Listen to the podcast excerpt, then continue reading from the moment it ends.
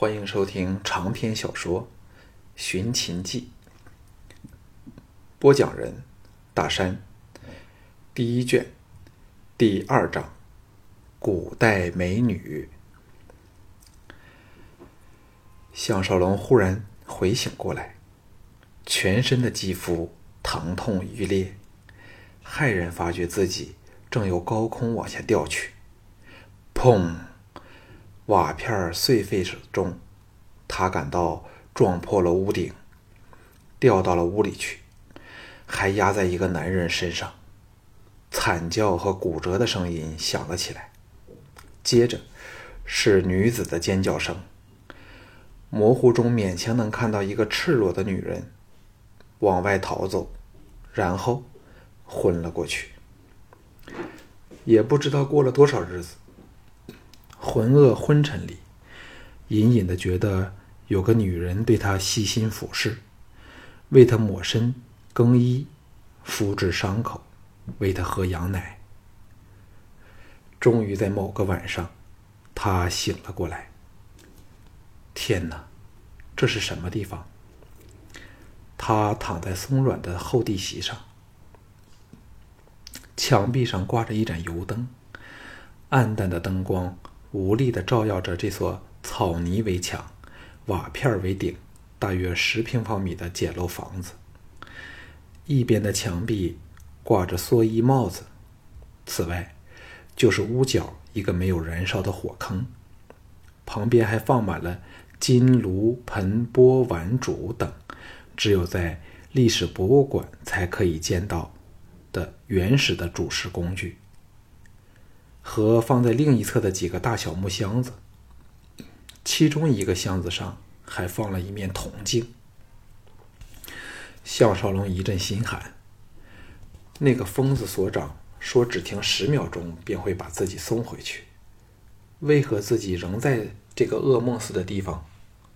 难道真的到了公元前秦始皇的老家来了？脚步声响起。项少龙的眼光凝定在木门处，心脏霍霍跃动，心中祈祷：这只是实验的一部分，是马疯子摆布的恶作剧，骗自己相信真的通过那鬼炉回到了古代去。木门推了开来，一个只会出现在电影里的粗布麻衣的古服丽人，头扎红巾。额前长发从中间分开，各拉向耳边和两鬓相交，编成了两条辫子。手中捧着一个坛子，脚踏草鞋，盈盈步了进来。她面貌娇娟秀，身段苗条美好，水灵灵的眼睛瞄见项少龙目定口呆地看着他，吓了一跳，差点把坛子失手掉在地上。忙放了下来，移前跪下，牵手摸上他的额头，又急又快的，以他悦耳的声音说了一连串的话，脸泛喜色。项少龙心叫：“完喽！”又昏了过去。阳光刺激着他的眼睛，把他弄醒过来。屋内静悄无人，这次精神比上次好多了。坚切他生性乐观，抛开了一切，试着爬了起来。钻出被子，才发觉自己换了一身至少细了两号、怪模怪样的古代袍服，领子从向后沿左右绕到胸前，平行的垂直下来，下面穿的却是一条像围裙似的鼻肚短裤，难看死了。项少龙压下躲回被内的冲动，往上望去，只见屋顶有着新修补的痕迹，记起当日由空中掉下，还压在一个男人身上。那个人究竟是生还是死？自己伤了人，为何那古代美丽的少妇还对自己那么好呢？忍着一肚子的疑问，站了起来。一阵天旋地转，好半刻后。发觉自己靠在窗前，紧抓着窗沿，支撑着身体。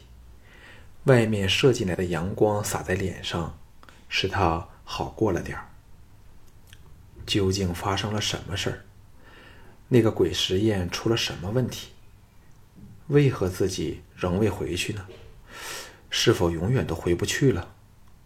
家人和朋友定是担心死了，更不用说要在床上对郑翠芝来个大报复了。项少龙痛苦的想哭。天气这么热，有罐汽水就好了。顺眼往外望去，一片葱绿，天空蓝的异乎寻常，冉冉飘舞的白云比棉花更加纤柔整洁。项少龙心中一震，知道自己真的回到了过去，否则怎会有这种一不染一尘的成空？手足的肌肤都有被灼伤的遗痕，幸好已在蜕皮康复的过程中，不会有什么大碍。自悲自苦后，项少龙感到体力迅速的恢复过来，好奇心又起。外面究竟是个什么样的世界？自己是否真能找到电影里所描述的大暴君秦始皇呢？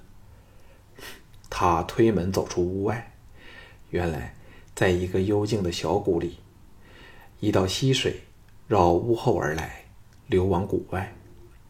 右方溪流间隐有女子的歌声传来，左方是一片桑树林，似乎是个养蚕的地方。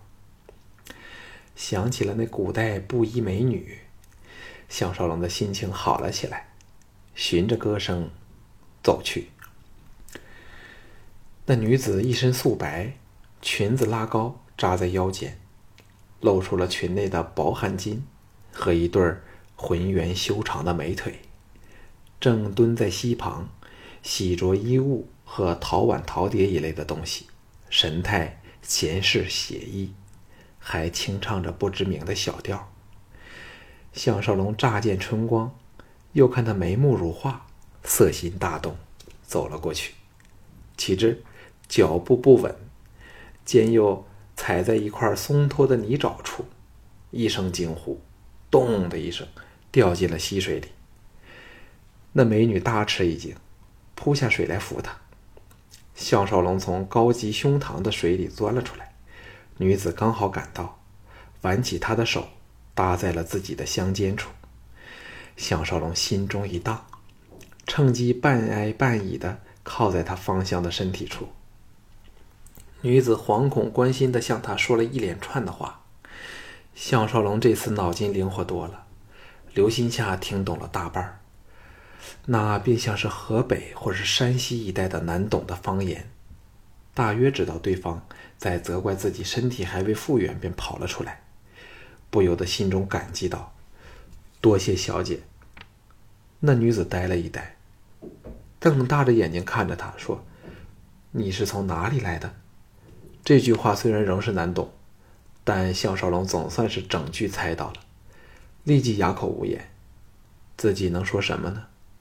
难道告诉他是二十一世纪乘坐时光机器来的人吗？这时，两人仍然站在水中，浑身湿透。项少龙仍不打紧，可是那个美女衣衫单薄，湿水后线条尽显，和赤身裸体实在是区别不大。女子看到项少龙灼人的目光落到她的胸脯处，俏脸一红，忘记了那个问题，匆匆扶了她上岸去了。项少龙大乐，看来。这个时代的美女比这二十一世纪更开放。什么三步不出闺门，被男人看过身体便要嫁给那个人，都只是穿凿附会之说；又或者是可憎的儒家大讲道德礼教之后的事儿。这么看来，就算暂时回不去二十一世纪，生活都不怕太乏味喽。换过干衣的项少龙和那个美女。对坐席上，吃着他做的小米饭，还有苦菜和羊肉，以及加入了五味佐料腌制而成的酱肉。不知道是否肚子饿了，项少龙吃得津津有味，每样东西都特别的尊美可口，比这北京填鸭或汉堡包更要美味。美女边吃着，边饶有饶有兴致的看着他。项少龙暗想：这里如此的偏僻，前不见村，后不见人家，为何他的生活却是如此的丰足？难道古代比现代会更好吗？美女轻轻说了两句话，项少龙饿道：“什么？”美女再说一遍，这次他听懂了，原来她说自己长得很高。他从未见过有人长得这么高的。他暗笑，那个时代的人必是长得个子较矮。顺口问道：“你叫什么名字？”美女摇头表示听不懂，鼓励他再说了多次后才说：“桑林村的人都唤奴家做美残娘。”这回轮到项少龙听不懂了。到弄清楚时，两人愉快的笑了起来。于是，项少龙也报上自己的名字。谈话就在这种尝试、失败、再接再厉中进行，谁也不愿意停止。直到项少龙已有八成的把握听懂他的方言时，问起了那天破屋而下的事儿。美残娘粉脸微红，说：“那天你压死了的人，是邻村一个叫焦毒的土霸，由市集。”一直跟着奴家来到这里，想侮辱奴家。幸好公子从天而降，压死了他。奴家将他埋在了桑林村里。顿了顿后，连耳根都红透时，垂手羞然说：“奴家嫁给了两兄弟，可是却被恶人征了去当兵，在长平给人杀了。长平之战。”那岂非历史上有名的秦赵之战？是意，秦将白起将赵军四十万人全部坑杀。项少龙忙问道：“那是多久前的事儿了？”美残娘唏嘘说：“是九年前的事了。”长平之战发生在公元前二六零年，那现在岂非是公元前二五一年？马疯子所长想把自己送回公元前二四六年秦始皇登基的那一年，现在只差了五年，也可以说是相当准确了。心中一动，说：“这里是什么地方？”美残娘嗔道：“人家不是说了吗？是桑林村呀。”项少龙说：“这是否是赵国的地方？”美残娘摇头说：“奴家不明白你在说什么。”我只知道桑林村的事儿，我两个丈夫的死讯是市集的人告诉我的。项少龙黑然道：“你真的同时嫁了两个丈夫？”美三娘奇怪的说：“当然是真的。”项少龙暗叹，虽说看过几本战国的书，可是对这个时代的风俗的确不晓得，唯有撇过这个问题说：“你没有为他们生孩子吗？”美残娘黯然道：“孩子的两个爹走后，奴家生活很苦，孩子都患病死了。后来，奴家学懂了养蚕，生活才安定下来。”项少龙涟漪大起，这标致的美人儿，吃过很多苦头了。美残娘低声道：“奴家每天都向老天爷祷告。”求他开恩，赐奴家一个丈夫。就在人家最悲惨的时刻，老天爷开眼，把你掉了下来给我，奴家高兴死了。以后你便是残娘的丈夫了。项少龙听得瞠目结舌，不过这也好，不用费一番唇舌来解释自己的来历了。哎，恐怕要靠他来养自己才行了。就在这时，灵光一现，暗想：公元前二五一年，秦始皇应该仍在赵都邯郸，落魄不得志。假若自己能找到他做排档，那翌日他登上帝位时，自己岂非能够飞黄腾达，要风得风，要雨得雨，要多少美女便有多少美女。想到这里，心都痒了起来，问道：“你知不知道邯郸怎样去？”美残娘茫然摇头，接着脸色转白，咬着下唇，颤声说：“你是否想离开这里？”项少龙爬了过去，紧贴着他的香背，手往前伸，环着他的小腹，柔声说：“不用怕，无论到哪里，我都会把你带在身旁。”美残娘被他抱得浑身发软，喜道：“真的？”项少龙嘬着他的耳珠说：“当然是真的。”美残娘以前对着的只是两个粗野的鲁莽丈夫，何曾尝过这种调情挑逗的手段？郊区打战，说：“明天我要去市职市集，让我到时问人吧，定会知道邯郸在哪里。”项少龙问道：“那土霸焦毒有没有？嗯，什么你？”美残娘娇喘着说。他刚脱光了奴家，还没有哦，香唇早给封着了。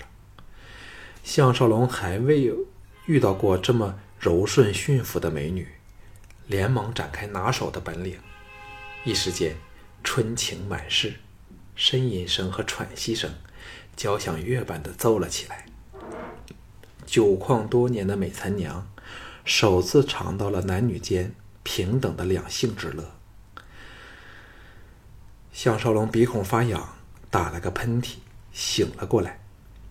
原来是美残娘拿着桑叶在捉弄他。天还没亮，他一把搂着美残娘，压在席上，上面则贪婪的痛吻她湿泽的红唇。